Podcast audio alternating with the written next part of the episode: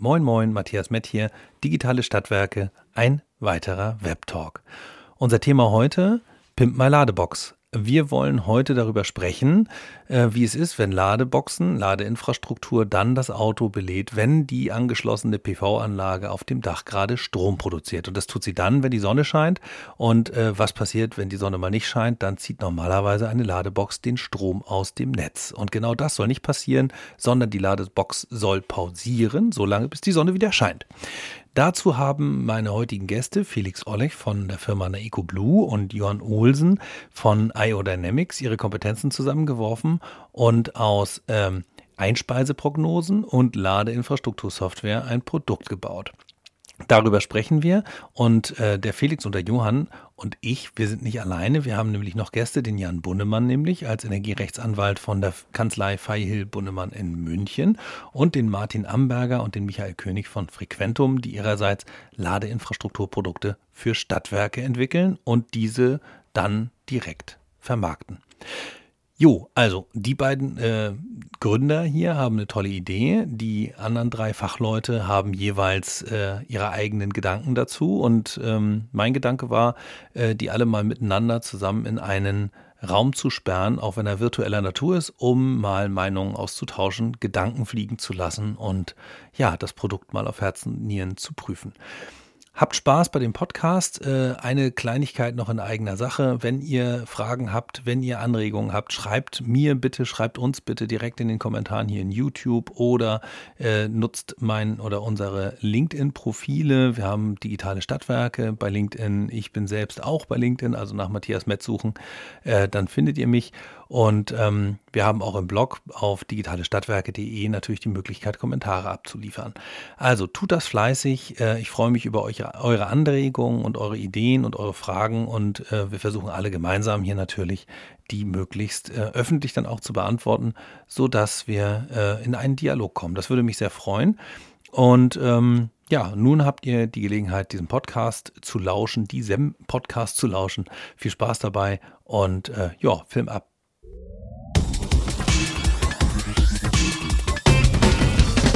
Wir machen. Also ich bin Johann Olsen, äh, ich bin Mitgründer von IODynamics. Ähm, ich habe E-Technik studiert an der CAU in Kiel. Ähm, das ist jetzt schon ein paar Jährchen her und äh, für mich war immer das Thema erneuerbare Energien ein ganz großes. Hier in Norddeutschland sind wir da ja auch sehr gut bewandert.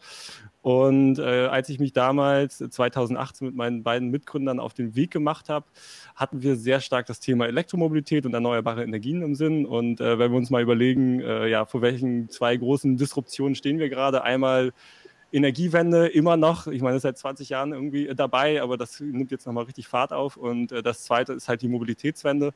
Einmal halt, wie nutzen wir Mobilität äh, natürlich, äh, aber auch der Antrieb ist natürlich ein großes Thema, äh, worum es ja auch heute gehen soll. Und als wir uns das damals angeschaut haben, da ist uns relativ schnell klar geworden, so dass E-Mobilität ein Riesen, also batterieelektrische Mobilität, nenne ich sie mal, ein mega großes Thema ist und viele der Herausforderungen, aber auch der Chancen sich halt genau um den Ladevorgang äh, drehen. Und äh, ja, dann haben wir uns auf den Weg gemacht und äh, haben eine Software entwickelt, die Ladevorgänge, sage ich mal, ganz grundsätzlich steuert äh, von Elektroautos. Äh, und dabei liegt unser Fokus bei Fuhrparks. Also das heißt, sagen wir mal, eine Firma mit, mit, mit fünf Elektroautos oder mehr hat an äh, seinem Standort mehrere Ladestationen. Und äh, jetzt ist das Ziel dieser Software, die möglichst gut in das Energienetz sozusagen einzugliedern. Und ähm, äh, genau, das ist der, das, was wir grundsätzlich tun. Wir sind seit 2018 dabei, ähm, haben jetzt einige Pilotprojekte, die wir gerade durchführen und ähm, sind auch beispielsweise in einem Accelerator-Programm mit Felix zusammen äh, gewesen von der EcoBlue. Und ähm, ja, welche Probleme gibt es da vielleicht?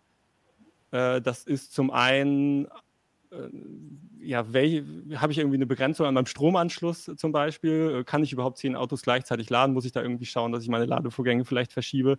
Aber zum anderen auch, äh, ja, habe ich eine Solaranlage, möchte ich halt den Strom dann äh, äh, möglichst reinladen.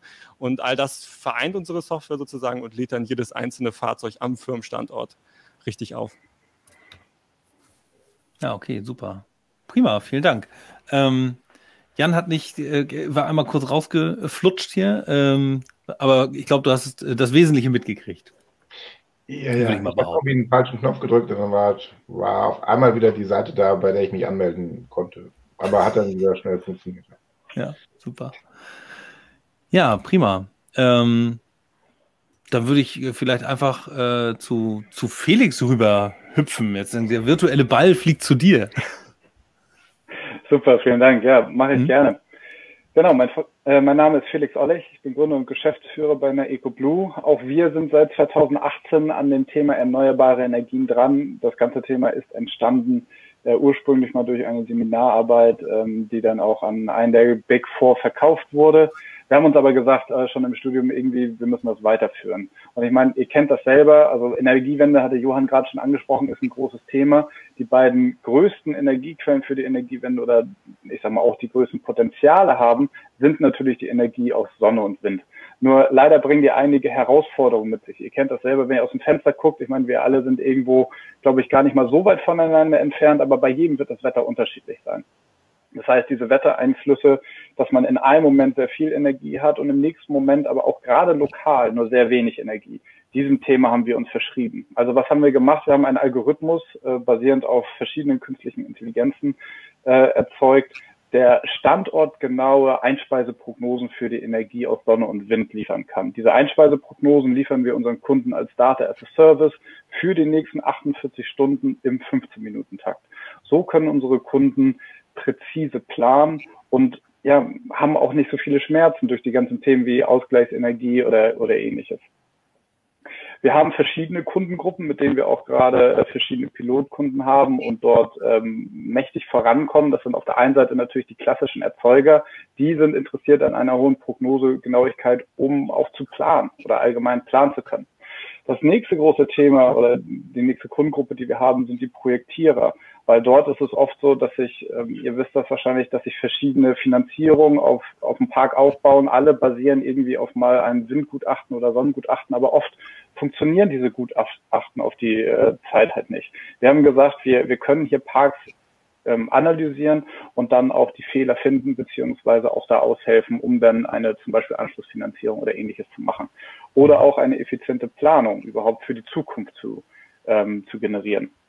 Aber auch Verbraucher, das ist auch ein wichtiger Punkt, ähm, sind interessiert an einer Prognose. Wir sehen ganz klar den Trend, dass immer mehr große Firmen eigene Solarparks oder manchmal sogar Windparks äh, sich aufs Grundstück stellen, um eben ihre Stromkosten langfristig zu senken.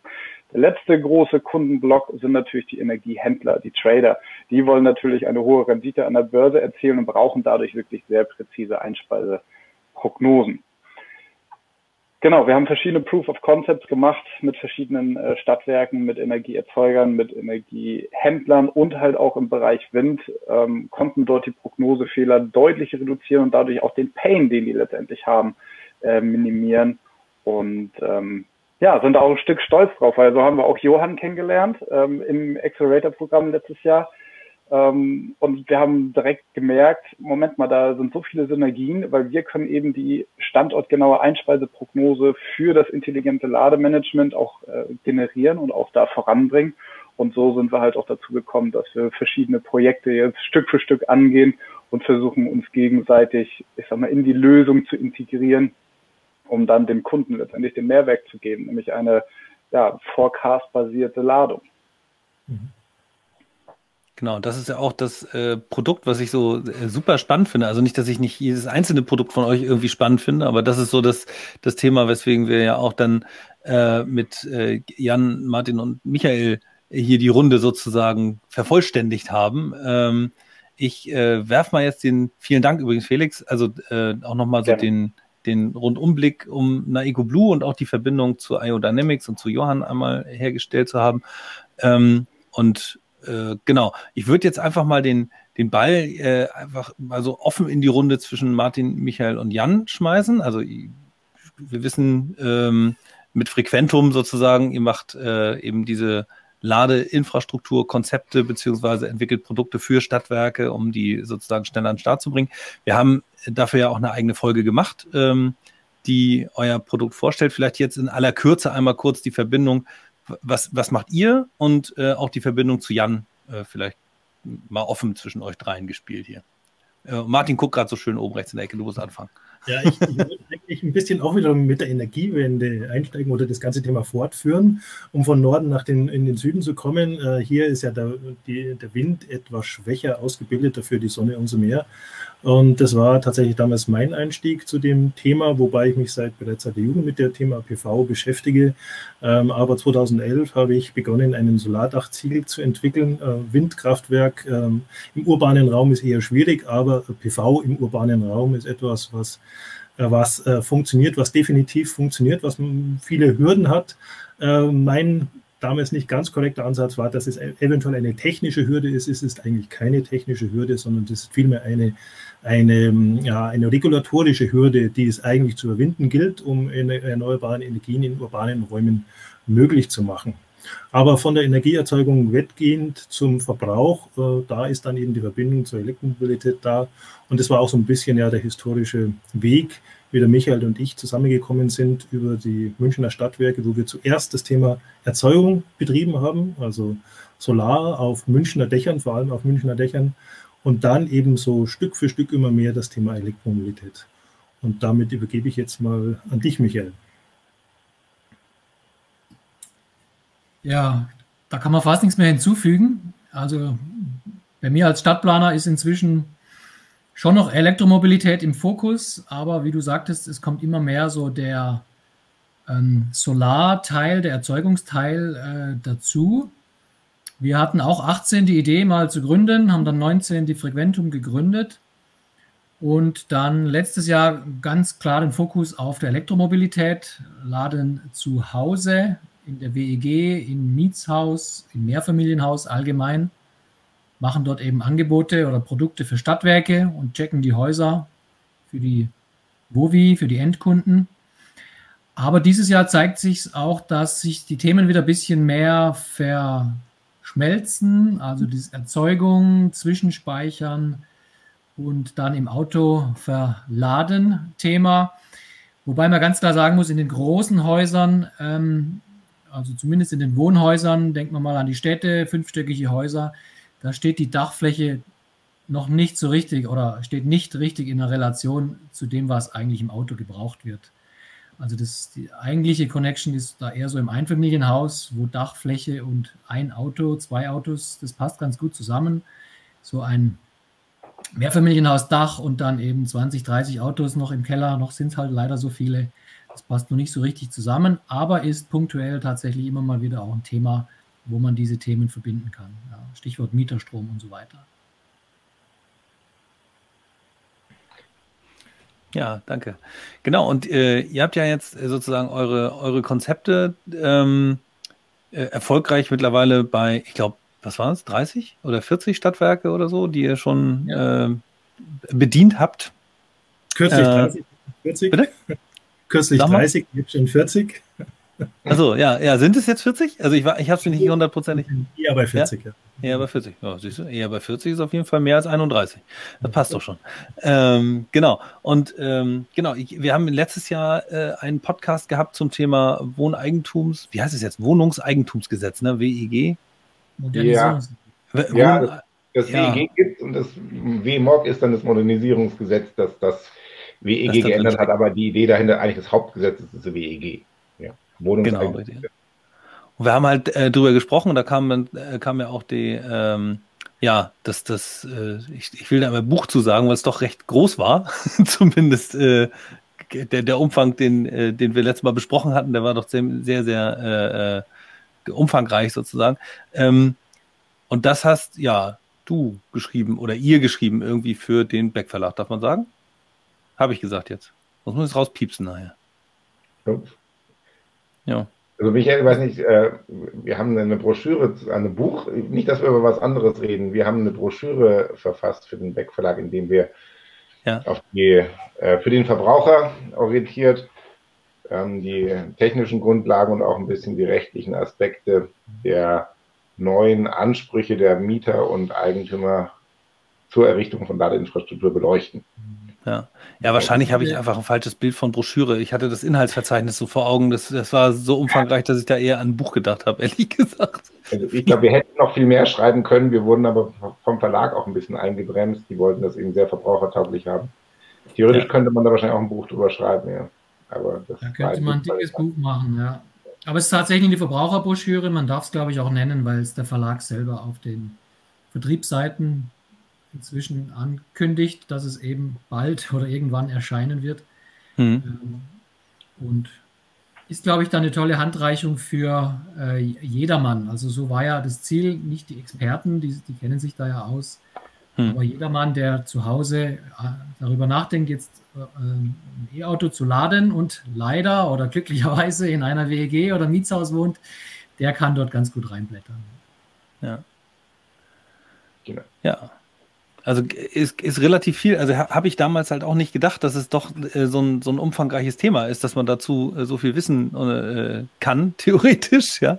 Äh, am Ende will ich doch nur mein, mein kleines Zoe oder mein größeres Tesla-Auto irgendwie laden können. Und ähm, wenn ich in einem Mietshaus wohne, äh, und ich, das ist sozusagen das, was der kleine Metti sich hier irgendwie hat abspeichern können, darf mir das auf jeden Fall keiner mehr verwehren. Wenn ich sage, ich will auf eigene Kosten etwas bei mir im, äh, in der Tiefgarage errichten, dann darf es also keine Eigentümerversammlung mehr geben oder keinen Vermieter, der sagt, nein, das darf es auf gar keinen Fall. Da müssen wir erstmal drei Jahre rumdiskutieren, bevor wir es endgültig ablehnen oder so. Ja, ganz grob. Ja. Also äh, wie immer, ja, als Jurist sagt man nie Hü oder Hot, ja, sondern es kommt auf den Einzelfall drauf an. Aber grundsätzlich hm. hat jeder Mieter und auch jeder WEG-Eigentümer einen Anspruch darauf, eine Ladeinfrastruktur zu errichten. Und die kann nur in, in Ausnahmefällen, kann das mal nicht klappen.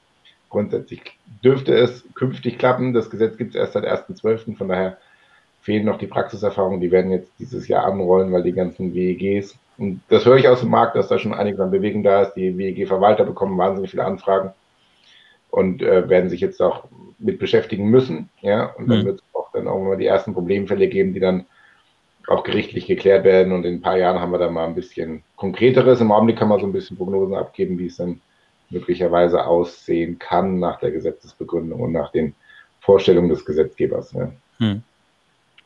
Und äh, Michael, du hast das gerade gesagt, die, ähm, die Autos im Keller, wollte ich gerade sagen, in den Tiefgaragen sind halt bei einem Einfam oder bei einem Mehrfamilienhaus eben doch äh, leider noch ein paar mehr.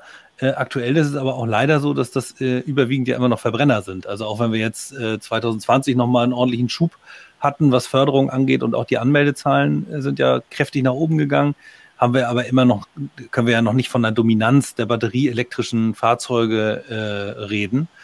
Ähm, ist das denn nicht trotzdem etwas, wenn man sagt, ich habe da jetzt auf dem Dach eine, eine Lade, äh, Quatsch, eine Ladeinfrastruktur, nee, die habe ich ja im Keller, äh, die äh, äh Solar- oder PV-Anlage auf dem Dach, ähm, kann die nicht doch jetzt schon den aktuellen Bedarf durchaus ähm, erfüllen und ist dann nicht vielleicht auch so der Gedanke, den Felix und Johann haben mit der mit dem Laden, wenn die Sonne scheint, äh, nicht auch irgendwie ganz clever?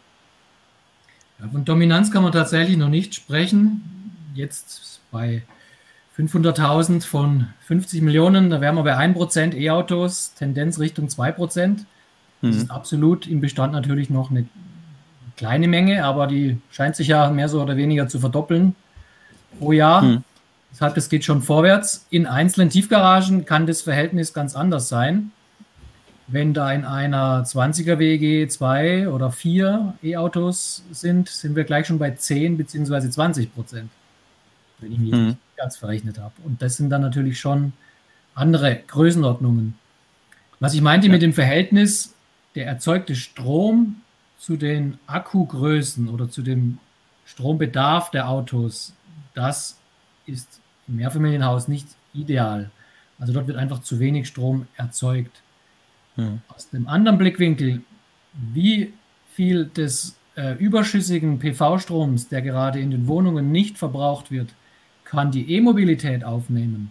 Dort ist natürlich ein riesiges Potenzial. Also dort kann es so weit gehen, dass einfach gar kein Strom mehr überschüssig ist und ins Netz eingespeist wird gegen mehr oder weniger immer kleiner werdende Vergütungen, sondern mhm. dass dieser sehr günstige Strom und auch ökologische Strom, lokal erzeugte Strom, dann statt äh, Netzstrom und auf jeden Fall natürlich statt Erdöl im Auto verbrauch, verbraucht wird. Und das mhm. ist auf jeden Fall eine tolle Geschichte. Habe ich es richtig erklärt, Martin? Ja, ja, ganz klar. Aber du hast natürlich das angesprochen. Es ist leider Gottes schon so, dass in, in dem Fall speziell tatsächlich ein Mangel an Fläche graduell existiert. Ja. Wobei es da auch alternative Situationen gibt. Wir haben einen Fall, wo das gleich daneben einen Garagenhof gibt, wo der ganze Garagenhof äh, eine quasi ideale Fläche ist. Und dann schaut die Welt schon gleich wieder ein bisschen anders aus. Ja. Ähm, geht auf alle Fälle in die richtige Richtung, aber graduell muss man leider so wirklich sagen, eine Mangelsituation hier. Ja. Bevor ich gleich nochmal einmal auf die, auf die Zielkunden ähm, eingehe, die sich Felix und Johann auch mal so überlegt haben, habt ihr vielleicht ja schon so ein Zielsegment, das ihr äh, da eher anvisiert. Ähm, mal die Frage nochmal an, äh, an Martin, auch wenn ihr äh, aktuell Ladeinfrastruktur ähm, konzipiert, äh, gut, ihr macht das für Stadtwerke, damit am Ende ein Stadtwerk ein, ein, ein, ja, so ein, ein Infrastrukturangebot äh, ladeseitig irgendwie anbieten kann. Ähm, aber in wie vielen Fällen findet sowas dann in direkter Verbindung mit einem ökologisch erzeugten, mit einer Erzeugungsanlage in unmittelbarer Nähe statt? Also bislang null, null Prozent. Okay. also es ist tatsächlich zwei dicke Bretter sind zu bohren und da ist, muss man ganz klar sagen, die Elektromobilität noch das kleine, das dünnere Brett. Äh, äh das mhm. Thema Strom, weil das, auf das läuft es hinaus, ist derzeit noch, noch ein ganzes Stück komplexer, äh, mit noch mehr Hürden behaftet. Wobei es sieht danach aus, als würde es doch ein bisschen besser werden. Der Gesetzgeber hat da einiges vor. Er hat schon etwas verbessert. Also der Mieterstromzuschlag ist schon ein bisschen erhöht worden und es gibt noch ein paar andere Rahmenbedingungen, die jetzt verbessert worden sind. Aber da ist man noch lange nicht durch, damit das jetzt wirklich ein Thema wird. Also Mieterstrom ist ja ein absolutes Exotenthema. Es wird zwar immer gern wieder erzählt, aber es ist ein vollkommenes Exotenthema. Ja. Also leider Gottes bislang ist da die Verbindung eher theoretisch. Ja. Also das ist etwas, was definitiv in die Zukunft weist. Ja. Mhm. Genau, da, da kann ich aber. Oh, sorry. Ja, ja. Äh, ja äh, sorry, auch. Das Problem ist natürlich, wem gehört der Strom, ne? wem gehört die Anlage und wer soll den Strom tanken? Da muss man irgendwie gucken, keine Ahnung, wenn ich jetzt zehn Mieter habe äh, und äh, Person XY lädt so viel und ein anderer weniger, das muss man ja irgendwie abrechnen. Das heißt, immer in dem Moment, wo die Anlage wirklich jemandem anderen gehört oder wenn es halt nicht einer speziellen Gruppe zugeordnet ist, wie zum Beispiel in einem Einfamilienhaus, da wohnt dann halt eine Familie und der gehört die, die Solaranlage, da ist es irgendwie klar. Und auch hm. bei einer Firma ist es in der Regel klarer, kann auch da Probleme geben, wenn das jetzt eine fremde Lade, äh, Solaranlage ist. Aber letztendlich ist das immer die, die, die Krux dabei, also zumindest in, äh, in Mehrfamilienhäusern. Physikalisch ist es ja so, dass immer der Strom dem nächstgelegenen Verbraucher zufließt. Also da kann man sich, äh, kann man sich sowieso schon auf die Schulter klopfen, wenn man eine PV-Anlage auf dem Dach hat und man hat einen Verbraucher, in dem Fall ein ladendes Auto in, in der Garage, dann funktioniert das einfach so. Das ist halt so. Ja, das ist, das ist schon richtig geregelt physikalisch. Nur die mhm. Frage der Abrechnung, das ist eben der, die Zentrale. Ja. Ähm, und da gibt es viele Hürden. Ja. Jan, Entschuldigung, ich hatte dich kurz unterbrochen. Also ja, physikalisch, der Strom fließt dahin, wo er hinfließen will. Ähm, rechtlich sieht das ein bisschen anders aus. Ähm, aber Martin, ich gebe dir recht, ich glaube auch aus unserer Erfahrung, der, der Mieterstrom war bisher komplex, hürdenbehaftet und auch in, in, in vielen Details, ob das jetzt die Gewerbesteuerthematik war oder aber auch andere Kleinigkeiten, einfach zu unattraktiv. Und es gab eben ein paar Pilotprojekte, die man da mal durchgeführt hat. Ähm, Wobei auch manche geungt haben, dass die einzigen, die an Mieterstromprojekten verdienen, die Anwälte wären, weil es so komplex ist, dass man da kaum anders, äh, man kommt nicht drum herum, sich da wirklich Expertise von, von ja. spezialisierten Anwälten zu holen. Ja. Ich glaube, das ist nicht anders geworden, aber zumindest einige der kleinen Baustellen hat der Gesetzgeber jetzt behoben. Ich glaube, die Gewerbesteuerthematik, die ist zumindest angedacht, die kommt wahrscheinlich noch. Ähm, und dann gibt es noch so, so Lieferketten-Thematik, das ist jetzt auch geregelt im Gesetz, das läuft jetzt auch. Also unsere Hoffnung, also praktisch davon gibt es noch nicht, ist schon die, dass es jetzt dann durchaus attraktiver werden sollte, Mieterstrom umzusetzen. Ja. Es ist, es ist leider schon in der Begrifflichkeit ein gewisser, fast schon, ich würde sagen, fast schon ein Fehler entstanden, weil es spricht, man spricht immer vom Mieterstrom. Im Grunde genommen müsste man aber den Vermieter mit ins Boot holen. Das ist nämlich das eigentliche Problem die Vermieter, die Eigentümer der Dächer, die haben überhaupt gar kein Interesse, das zu machen, weil sie keinen Nutzen davon haben. Also hier hat man eigentlich bislang einen wesentlichen Spieler in diesem ganzen Thema vollkommen außen vor gelassen. Natürlich soll der Mieter davon profitieren, das ist ja schön und gut, aber wenn der eigentliche zentrale Spieler, dem das Dach gehört, gar kein Interesse hat, ja, dann wird das nicht funktionieren. Also da müsste man und da muss man hin, Wenn mhm. das erfolgreich sein soll, muss es eine Art Vermieterstrom geben. Macht zwar auch keinen Sinn, dieser Begriff, aber es sollte, ja, ja. sollte der aber das würde werden.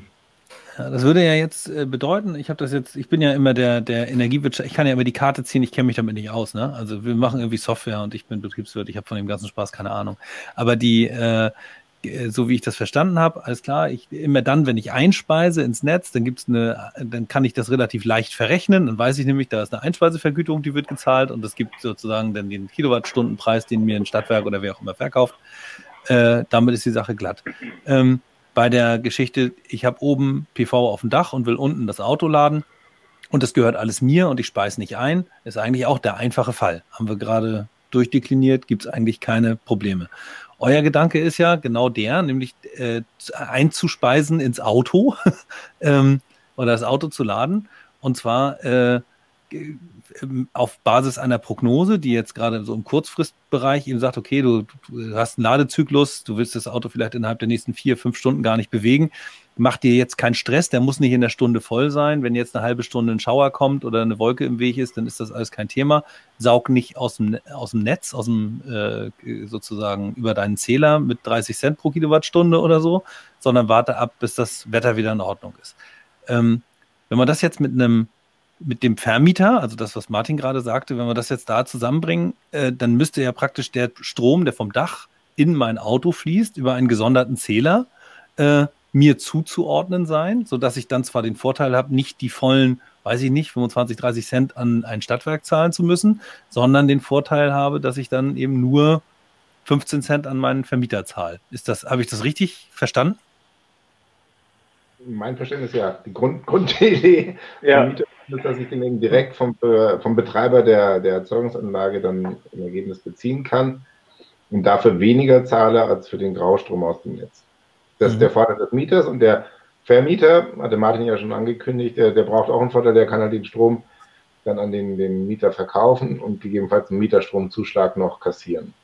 Und Hat muss schauen. Mehr als, ja, und, mehr als eine Einspeise. Genau, sollte dann besser dastehen als mit der, mit der reinen Einspeisevergütung. Berücksichtigt das denn äh, euer Konzept schon oder habt ihr über diese Abrechnungsgeschichten äh, jetzt erstmal noch gesagt, okay, wir, wir müssen erstmal dafür sorgen, dass überhaupt mal diese Prognose-Ladesituation so äh, getimed funktioniert? Also von unserer Seite äh, berücksichtigen wir das da noch nicht. Äh, es ist auch tatsächlich so, wir kommen ja eigentlich da aus einem anderen Gebiet. Äh, durch mehrere Meetings hat sich da äh, halt diese Synergie ergeben, dass Johann sagte, Mensch, hey, wenn man doch eine gute Prognose hat, warum lädt man nicht dementsprechend? Anstatt das äh, einzuspeisen, gerade bei der aktuellen Vergütung. Das macht ja, ja kaum noch Sinn, da eine große Solaranlage hinzustellen. Ähm, also warum nicht Eigenverbrauch vorantreiben? Und äh, das war eigentlich so der ausschlaggebende Punkt, wo wir gesagt haben, okay, wir, wir fangen jetzt erstmal an, gucken, dass äh, für einzelne Standorte, gerade im Firmenbereich, wir arbeiten hier auch mit einer namhaften Firma zusammen, die äh, eigentlich genau das hat, eine große Solaranlage und entweder sie speisen in die Produktion ein oder aber sie haben halt auch sehr viele Elektroautos, laden äh, die Elektroautos. Aber genau das, was du angesprochen hattest, wann werden die Elektroautos hingestellt, wann müssen sie wieder wegfahren oder ähnliches, das spielt da natürlich ein bisschen rein. Aber wenn man das gut planen kann und auch weiß, das Auto steht da jetzt für die nächsten fünf Stunden und ich weiß, dass in zwei, drei Stunden dann auch eine sonnige Phase kommt für Sonnenenergie, dann sollte man diese Energie auch dringend nutzen, anstatt die irgendwo anders einzuspeisen. Und das ist das Konzept, was wir gesagt haben, das äh, können wir hier kombinieren, dadurch, dass unsere Prognose halt für die nächsten 48 Stunden das genau sagen kann und Johann ganz klar mit seiner äh, Firma auch gesagt hat, okay, alles das vom Laden und das Ladesteuern, das können wir. Also lass uns doch zusammentun. Und das war so die Idee. Ich denke, man kann in der Zukunft da sehr, sehr viele verschiedene Konzepte mit einbringen und sehr viele Faktoren einbringen. Aber wir haben gesagt, das, das lassen wir erstmal ein Stück weit außen vor, um erstmal die Machbarkeit überhaupt zu zeigen und auch die, die äh, Ladestruktur so aufzubauen und das Ganze machbar zu machen und zeigen, okay, das ist wirklich ein Mehrwert, wenn man das so macht. Mhm. Ja, also ja. vielleicht um das noch zu ergänzen, äh, hm? wenn ich noch ergänzen kann. Ähm, Klar. Genau, das, weil diese Problematik halt gerade in der, im Wohnungsbau zu groß sind, ähm, äh, sind wir äh, natürlich im Bereich Flottenfuhrparks, sozusagen, wo die Anlage dem, äh, de, dem Unternehmen gehört und den Fahrzeugen, weil da hat man halt diese Problematik nicht und da kann man es halt wirklich schon umsetzen. Und unser Ansatz ist sozusagen, wieso wir da überhaupt drauf äh, kommen. Wir, wir, wir, äh, unsere Software ist halt so angelegt, als wir uns damals auch auf den Weg gemacht haben, dass man halt Fuhrparkmanagement und Lademanagement halt verbindet. Also was wir jetzt ganz besonders im Fokus haben, ist, wie voll ist das Auto zum Beispiel, immer in Echtzeit zu wissen ähm, und auch zu wissen, wie es benutzt wird. Weil dann kann man halt sagen, also ich gebe da mal ein Beispiel, um neun kommt ein Fahrzeug an, das ist vielleicht zu 60 Prozent vollgeladen. Ich weiß, dass es vielleicht um äh, 16 Uhr wieder wegfahren wird und äh, mit Hilfe einer Prognose wie von äh, Naiko Blue zum Beispiel können wir halt jetzt einfach warten, äh, weil wir sicher sind, dass wir das Ziel trotzdem erreichen können. Also es geht sehr viel darum, wann ist das Auto da, wie voll ist das Auto, diese äh, äh, Informationen zusammenzuführen, um dann halt äh, zum Beispiel die Solarsonne äh, äh, optimaler zu nutzen. Da gibt es aber noch mehr Punkte, die man da beachten kann. Mhm. Ja, was, was du skizzierst, Johann, das ist im Grunde der Gewerbe-Case, wo Wind und Photovoltaikstrom in die Flotte geladen wird, auch tagsüber. Ja, Photovoltaik ist halt nun mal ein tagsüber Thema. Im, im Wohnbereich äh, wird nachts geparkt und nachts geladen. Ja, Schneichladen nennen wir es ja auch. Da ist halt mit Photovoltaik nicht richtig viel los, auch im schönen Bayern nicht. Ähm, windmäßig wird hier auch hm, etwas blockiert, ne, sage ich mal diplomatisch, auch wenn sich die Kapazität in München jetzt äh, verdoppelt hat dieses Jahr äh, an Windrädern, ist es nicht wirklich nennenswert. Deshalb, äh, genau, von 1 auf 2. Äh, deshalb ist das Thema, glaube ich, tatsächlich ein, Ge ein Gewerbecase. Ähm, man könnte argumentieren, äh, es gibt überregional Windstrom, den die Leute zu Hause auch nachts ganz gezielt in ihre ähm, E-Autos laden könnten und dann statt abends um 10, um Mitternacht oder um 2 Uhr dann laden. Aber mal ehrlich, wir reden über 10 Kilowattstunden pro Auto und Nacht in 10 Stunden. Und das ist dann im Durchschnitt 1 kW. Also die, diese Dimension ist so gering, da jetzt irgendwie äh, vom Physikalischen mal abgesehen, dass, der, dass da ja nie der Windradstrom ankommt, da ist, das ist, glaube ich, im, im Wohnbereich, im Mehrfamilienhausbereich nicht, also momentan keine richtig attraktive Option, hier so ja. aktiv Forecast zu machen und dann so aktiv die Nachtladung äh, zu steuern. Also, ja, das sehe ich aber. Sorry. Jetzt nur als, als, als ähm, nicht als Anwalt gesprochen, sondern als Nutzer würde ich jetzt gar nicht mal so zwingend zu sagen. Ja, also ähm, ich werde mir jetzt auch einen Smart Meter besorgen, auch vor dem Hintergrund, dass es dann die Möglichkeit gibt, äh, unterschiedliche Börsenstrompreise auszunutzen zum Laden und das einfach einen fiskalischen Hintergrund hat. Ist einfach günstiger. Ja, also wenn ich, wenn ich mein Auto stehen habe und weiß, ich brauche es am nächsten Tag nicht, bei 20 Prozent Akku, ob der jetzt nachts lädt, tagsüber lädt oder wann auch immer, ich würde ihn auch am Sonntag um 2 Uhr laden lassen, wenn ich da weit mitkriege, dass da und nach meinem Verständnis werden ja die Börsenstrompreise, glaube ich, 24 Stunden im Voraus festgelegt. Ja, kann ich mhm. wissen, genau. Also egal, was dann tatsächlich eingespeist wird, ist, glaube ich, basiert, ich weiß nicht, auf wessen Prognosen, ich weiß nicht, ob die von euch kommen oder von irgendjemand anders, aber irgendjemand hat anscheinend da schon die Preise festgelegt. Und ich weiß genau, am Sonntag zwischen 14 und 15 Uhr ist der Strom extrem günstig, weil irgendwie, keine Ahnung, minus 30 Euro die Megawattstunde. Dann hänge ich halt mein Auto ran und lasse derzeit Volllast laden. Ja, und also was ich mir theoretisch schon vorstellen, das könnte ich mir auch vorstellen als Mieter in der, in der, in der WEG, das ist ja unabhängig davon, dass ich da einen interessanten Case draus machen könnte. Ähm, also das fände ich jetzt nicht, nicht abwegig. Das ist halt dann für den Einzelnen individuell. Das dann natürlich möglicherweise auch, man lädt immer nur den Strommix, das ist klar physikalisch, aber man hat halt das Gefühl, dass man dem Netz was Gutes tut, wenn man äh, Strom abnimmt in, in Zeiten von niedrigen Strompreisen oder negativen Strompreisen sogar man schon seinen eigenen Geldbeutel. Und wenn das viele machen, könnte ich mir auch gut vorstellen, dass es durchaus zur Stabilisierung des Stromnetzes beitragen kann. Ja. Wir sind, wir sind ja heute sehr stark auch mit dem Thema Elektromobilität hier, aber ich möchte da noch einen ganz anderen Verbraucher ins Spiel bringen, das ist das Thema Wärmepumpe. Äh, hm. Basiertes äh, Heizen halte ich für da wesentlich relevanter, weil die Energiemengen, um die es da geht, sind nochmal ganz andere. Ähm, und da kann man sehr wohl mal einige Stunden verschieben. Ja, ein, ein Niedrigenergiehaus ähm, toleriert das absolut, wenn man da über mehrere Stunden mal nicht heizt. Kann ich selber bestätigen, weil ich wohne in so einem Gebäude und da ist es tatsächlich so, dass also zwei Stunden Verschieb Verschiebung merkt man da nicht wirklich. Und das ein, wäre ein ganz attraktives Thema. Und so eine Wärmepumpe zieht äh, ungefähr das, was ein E-Auto macht. Ähm, Also da, da ist viel Musik drin und das ist ein Thema, was, den, was auf alle Fälle jetzt dann auch ganz groß kommen wird. Äh, der Umstieg der derzeit noch vor allem fossilen Heizungen auf die Wärmepumpen. Das ist eigentlich jetzt, sagen wir, steht als nächstes Großes an. Ist nicht so populär, weil es ist ja ein Keller, es ist ja dunkel, es ist langweilig. Das interessiert mhm. nicht, man sitzt nicht drin. Ja, Elektromobilität hat diesen ganz großen Charme, dass man bewegt wird und der Mensch möchte gerne bewegt werden und das ist einfach sexy. Eine Heizung ist das Gegenteil von sexy. Und äh, deswegen kümmert man sich nicht auch, auch nicht wirklich darum, obwohl die Kosten auch nicht ganz unerheblich sind. Vollkommen ja. Die Frage ist natürlich, was geht schneller? Der, der Umstieg der Heizungen von Gas, Erdöl und ja, welche Art auch immer, auf Wärmepumpen, die ich auch tatsächlich als attraktiv empfinde. Ähm, aber ich kann nur sagen, ich habe zum Beispiel jetzt in meinem Eigenheim eine Gasheizung, habe mich neulich mal mit einem Förderberater unterhalten, der hat gemeint, vergessen Sie es. Ja, Ihre Gasheizung ist noch nicht alt genug, das lohnt sich in, also, ja, lohnt sich schlicht nicht. Er meinte, das macht man nur, wenn man wirklich irgendwie total umweltaffin oder da einen anderen Mehrwert dahinter sieht, aber finanziell ist es, ist es äh, noch mit, trotz der Fördermöglichkeit mit einem krassen Aufpreis beinhaltet. Das heißt, die Frage, ich, ich gebe dir vollkommen recht, ich glaube auch, über kurz und lang wird die Wärmepumpe da äh, hoffentlich ihren Siegeszug fortsetzen, aber die E-Mobilität kommt, glaube ich, schneller. Wäre mein Gefühl. Ja, mit Sicherheit. Wie gesagt, das ist jetzt, das ist jetzt wirklich da live. Äh, ich meine, eine Heizung hält tatsächlich eigentlich länger als ein Auto. Ja, also es gibt ja zahlreiche Heizungen, die sind 30 Jahre alt. Na gut, das ja. sollte nicht sein, aber es ist de facto so. Ähm, und bis man sich dann wirklich final entscheidet, in die Heizung rauszuwerfen, schaut anders aus. Und ein zehn Jahre altes Auto ist eigentlich für viele schon ein altes Auto. Ja. Ähm, insofern, also da sind einfach, ist, ist der Zyklus ein bisschen ein anderer ähm, mhm. ist eben auch dieser Sexiness-Faktor da. Ähm, deswegen dort, das, da schaut man hin. Ja. ja. Äh, da passiert es tatsächlich jetzt. Aber von der Energiemenge her würde ich ja. ehrlich dieses prognosebasierte, ähm, ja, nicht laden, sondern verbrauchen, äh, eher in dem Bereich sehen.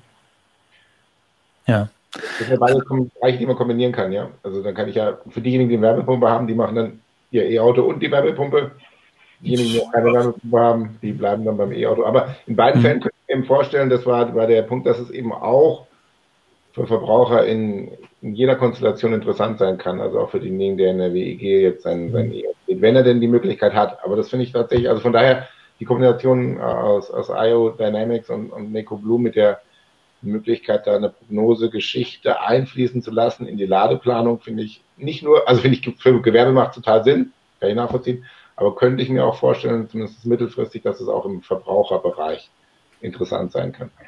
Definitiv, das ist es auch. Also da sind wir auch schon in verschiedenen Gesprächen. Ähm, geht ja auch darum, wann, wann lade ich meinen Speicher auf oder wie, wie viel Energie wird dann vorhanden sein, ähm, beziehungsweise auch die ganze Smart Home Geschichte. Also wir sind da schon mit namhaften Playern in Gesprächen, die halt eben ihre Waschmaschine oder Geschirrspülmaschine genau dann starten wollen, wenn halt eben äh, Sonnenenergie da ist. Und ich denke, das spielt alles zusammen, dass man auch sagt, ähm, man hat ein, ein, ein Haus vielleicht auch mit, mit einer Heizung, wie du, Martin, das gerade beschrieben hattest. Man hat ein Elektroauto, vielleicht noch einen Speicher und eben steuerbare Verbraucher. Aber welches normale Haus hat das schon? Also da, da sind wir uns auch einig, das ist schon ein bisschen die Zukunft. Es gibt natürlich ein paar Enthusiasten, aber letztendlich der Trend wird dahin gehen. Also auch gerade das Auto auch mehr als Speicher benutzen, und ich meine, der Trend auch zur eigenen Solaranlage geht einfach dahin und Smart Home wissen wir auch alle, ähm, ja, ist auch auf dem vorschreitenden Weg. Deswegen ähm, denke ich, das ist ein Thema, das können wir jetzt tatsächlich noch nicht so richtig umsetzen, gerade in dem äh, B2C-Bereich, aber das wird kommen und das wird auch äh, Stück für Stück wachsen. Also das sind zumindest die Erfahrungen, die wir gerade aus dem Markt ziehen und auch das Interesse auch gerade von äh, großen Firmen, äh, auch in diese Bereiche reinzugehen, weil die, die sehen natürlich schon, das ist ein großer Bereich, das kann kommen, muss nicht kommen, aber es ist sehr wahrscheinlich, dass es kommt. Und ähm, ja, hm. deswegen ist es schon sehr spannend. Ja, also dass ihr euch nicht wundert, Michael hatte geschrieben, äh, er hat einen Kundentermin, deswegen hat er sich äh, vorzeitig verabschiedet. Äh, ein, einen Gedanken einmal äh, anknüpfend an die Zielgruppe Gewerbekunden oder, oder Unternehmen, die sowas machen können. Also an der Stelle glaube ich, äh, werden wahrscheinlich auch die ersten Cases entstehen, weil da direkt ein Nutzen ist und da gibt es einfach keine Abgrenzungs- und kein Einspeise- und kein Mieterstrom und all die ganzen Kompliziertheiten äh, entfallen da. Ähm, ah, okay.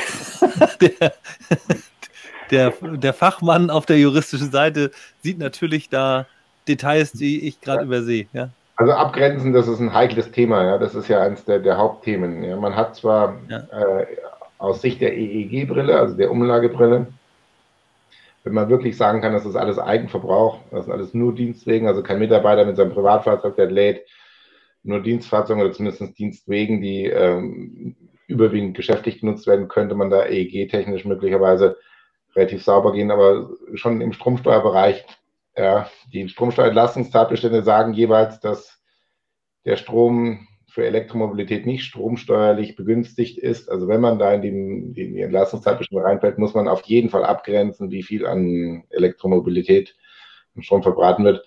Ähm, diese Abgrenzungsfrage, die ist im Einzelfall extrem komplex und auch extrem schwierig und leider auch echt ein Hemmschuh für manche, das umzusetzen, weil es mhm. komplex und schwierig und teuer werden kann. Das muss man leider so sagen, ja. Und ähm, das hat auch ein Hauptproblem, das wir in der Beratungspraxis täglich haben kommt ein Unternehmen, sagt, ich hätte gerne, ich habe eine riesen PV-Anlage auf dem Dach, ist total super, mein, mein Geschäftsführer will jetzt nicht Auto fahren und findet das auch toll und will jetzt den Mitarbeitern auch was ermöglichen. Und dann, dann geht mhm. schon los. Ja, aber sagen, ja, aber wenn dann der Mitarbeiter sein privates E-Auto da lädt, dann ist es ein, eine Drittbelieferung nach dem EEG, dann müssen sie da EEG-Ablage, äh, EEG-Umlage abführen.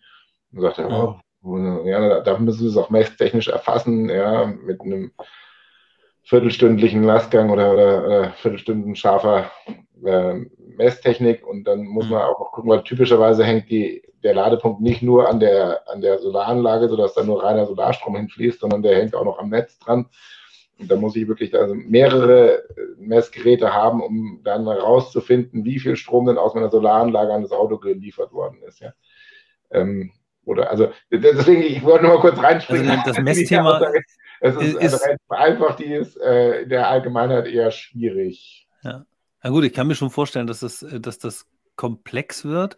All das lässt sich aber ja äh, konzipieren und am Ende dann auch kalkulieren. Also wenn ich weiß, ich habe jetzt einen Zähler einzubauen, der äh, mir sagt, wie viel Strom kommt vom, aus dem Netz zur Ladesäule und ich habe einen Zähler zu bauen, der mir sagt, wie viel Strom kommt aus meinem PV-Bereich zur Ladesäule. Vielleicht habe ich als Industrieunternehmen sogar noch irgendwie BHKW, irgendwelche anderen Kraft-Wärme-Kopplungsanlagen, die da auch irgendwie noch einspielen. Habe ich noch einen dritten Zähler vielleicht einzubauen und ich muss dann unter Umständen noch die ID des jeweiligen Fahrzeuges, äh, das zu irgendeiner Zeit beladen worden ist, irgendwie äh, gegen äh, um rauszufinden, ob das jetzt jemand mit einem Geschäftswagen war oder jemand mit einem Privatfahrzeug, der dann nur vergünstigt irgendwie Strom kann. Also das kann ich mir alles sehr kompliziert vorstellen schon.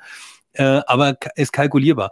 Ist denn das nicht ein probates Vorgehen, wenn man dann am Ende sagt, okay, mh, hm, diese ganze Messerei kann ich ja umgehen, wenn ich standardmäßig sage, okay, also es passt jetzt nicht in, in euer Konzept, Johann und Felix, Felix aber die, äh, jetzt pumpe ich alles rein ins Netz, also ich lade also alles ins Netz und hole es aus dem Netz zurück. Ja, dann habe ich ja einen Verlust, weil meine Einspeisevergütung kleiner ist als äh, das, was ich bezahlen muss, wenn ich den Strom beziehe. Und das Delta sozusagen, das darf ja dann, ähm, äh, wenn das größer ist als alles, was ich für Lade, Mess, Abgrenzungs- und weiß der Pilz, was da nicht alles so kommt, Aufwand habe, dann habe ich einen lohnenden Case, oder? Und kann, kann man sowas pauschal sagen, ab was von der Größenordnung das der Fall ist, oder ist das immer eine Individualbetrachtung und Kalkulation? Also, ich, denke, ich weiß nicht, ob man. ähm, ja, ich fühle mich ein bisschen doppelt. Seht mal ab, wann pauschal sinnvoll ist und ab wann nicht.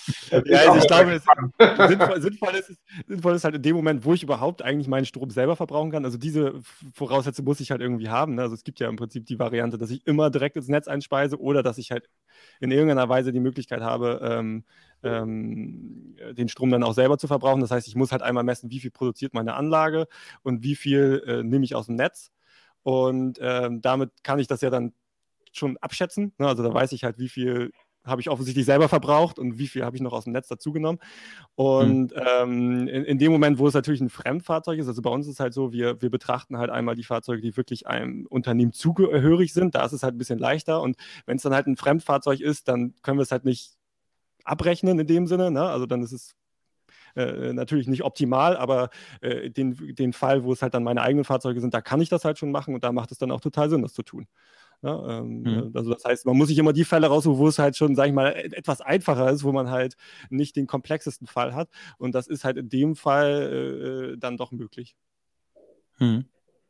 Wie, wie macht ihr das denn? Wie grenzt ihr das denn aktuell so, so ab mit, mit äh, den Tools? Also jetzt äh, weiß ich ja, Felix macht Prognosen, du machst die äh, Software für, die, für den Ladevorgang sozusagen und, und ähm, Martin baut die fertigen Konzepte und sagt den Stadtwerken, dass sie verkaufen sollen. Jan kommt und sagt, wenn, äh, wenn ihr sicher sein wollt, dass ihr am Ende nicht einen äh, mit dem Hammer auf den Dötz kriegt vom Richter, dann, dann macht das bitte rechtzeitig so und so.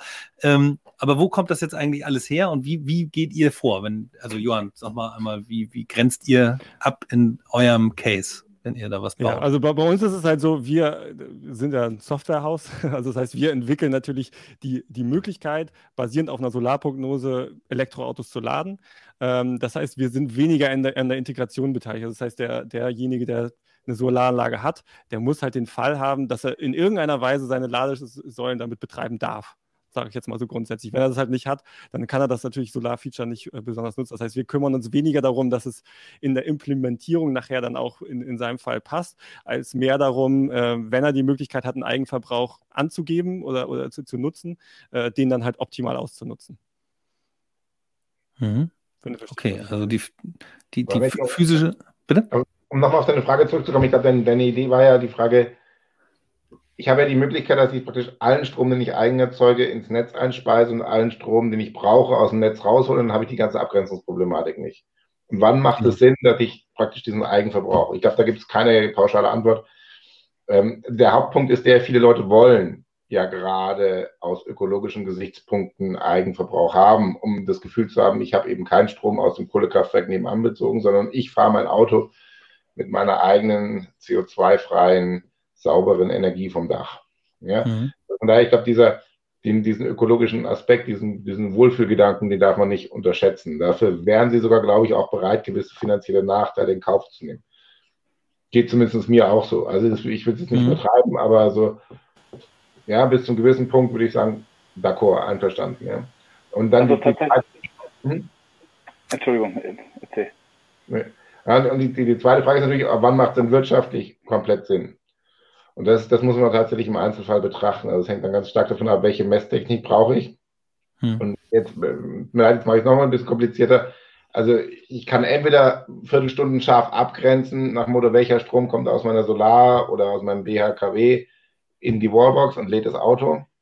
Ja, das nennt man dann gewillkürte Vorrangregelung. Da kann ich sogar in dieser Viertelstunde so tun, als ob primär der Eigenverbrauch oder der, der, der Strom aus der Solaranlage verwendet wird.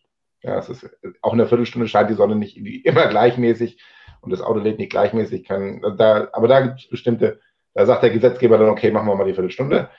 Es gibt aber auch zum Beispiel die gewillkürte Nachrangregelung. So mache ich das zum Beispiel bei mir daheim, dass ich den Strom, der an den Ladepunkt geliefert wird, nicht Viertelstunden scharf messe, sondern nur mit, mit, mit dem äh, Wirkarbeitszähler Summenmessung und dann so tue, als ob der gesamte Strom an meinen Ladepunkt von meiner Solaranlage kommt, da die EEG-Umlage abführe. Das kann im Einzelfall, insbesondere bei kleineren Installationen wie bei mir daheim, einfach aufgrund der vermiedenen äh, Messkosten günstiger sein und ich habe trotzdem das Gefühl, dass es äh, an, mein, mein Solarstrom mein Auto auch mitgeladen hat. Das heißt also, da, da eine pauschale Grenze zu sagen, ab einer KW Peak Leistung von 30 KW Peak lohnt sich das, äh, da eine Messtechnik einzubauen oder bei fünf Flottenautos oder so und so viel Kilowattstunden Batteriekapazität meiner Flottenautos kumuliert, den, den gibt es eigentlich nicht. Das muss man sich wirklich im Einzelfall dann durchrechnen und macht es leider halt auch äh, echt komplex. Ja. Das, hm. das Thema. Also das ist so meine Erfahrung. Deswegen war ich aber gespannt, ob da jetzt von euch eine klare Aussage kommt. Pass auf, wir haben folgende Guideline bis Kriterium A, B, C erfüllt, dann macht ihr bitte ähm, volle Einspeisung und holt euch den Strom aus dem Netz und ab Kriterium BCD macht ihr äh, die Variante Eigenverbrauch und mit Messtechnik und Umsetzung. Aber das, zumindest in meiner Beratungspraxis kann man das nicht so pauschal sagen. An dem stimme ich auch komplett zu. Äh, das machen wir auch nicht. Das ist wirklich dann für den Einzelfall ähm, ja untersuchungsfähig und auch wichtig, das zu untersuchen. Und ich mhm. finde aber, Jan, du hast da einen ganz, äh, ganz wichtigen Punkt eigentlich gerade eingebracht dass du gesagt hast, dass es oft eine Gefühlssache ist und von den Personen auch gewollt ist und dass sich das eben nicht immer auch wirklich wirtschaftlich äh, niederschlägt, dass man da jetzt einen, einen Vorteil hat. Das ist ein, ein Riesentrend, den wir aus, aus verschiedenen Branchen, das müssen gar nicht die, die, die kleinen Endkunden, die Privatkunden sein, sondern es haben halt auch eben viele Firmen. Äh, wir hatten zum Beispiel auch einen Fall, die von einem Modelabel, die äh, produzieren Kleidung, wollen das ökologisch machen und haben gesagt, okay, je, für jedes T-Shirt, was wir verkaufen, wird immer ein gewisser Anteil in erneuerbare Energien gesteckt. Also haben wir für die halt eine Untersuchung gemacht, wie viel ähm, Solarflächen sie halt auf ihrer Produktion in Portugal aufbauen müssten, damit das äh, sich Ganze, also zumindest bilanziell rechnet. Und das ist ein ganz großer Trend, der eben nicht nur bei den Privatkunden ist, sondern auch ganz klar bei den Firmenkunden, äh, der auch immer größer wird, nach meinem Gefühl. Hm. Und das muss ich da halt nicht immer wirtschaftlich rechnen, sondern manchmal hm. hilft es auch einfach dann, keine Ahnung, Stempel, Siegel zu haben, ich bin äh, CO2-neutral oder bilanziell ausgeglichen. Das ist schon ein großer, großer Punkt, ja. Hm. Aber wenn man jetzt äh, sagt, ich, also klar kann man alles ja individuell berechnen, ne? also jeden Case für sich einmal durchkalkulieren. Das bedeutet aber, dass so ein Case auch irgendwie für sich groß genug sein muss, dass es sich lohnt, da äh, schlaue, Kopf, schlaue Köpfe zum Rechnen ranzusetzen. Die äh, sind ja auch nicht umsonst ähm, oder zumindest nicht kostenlos.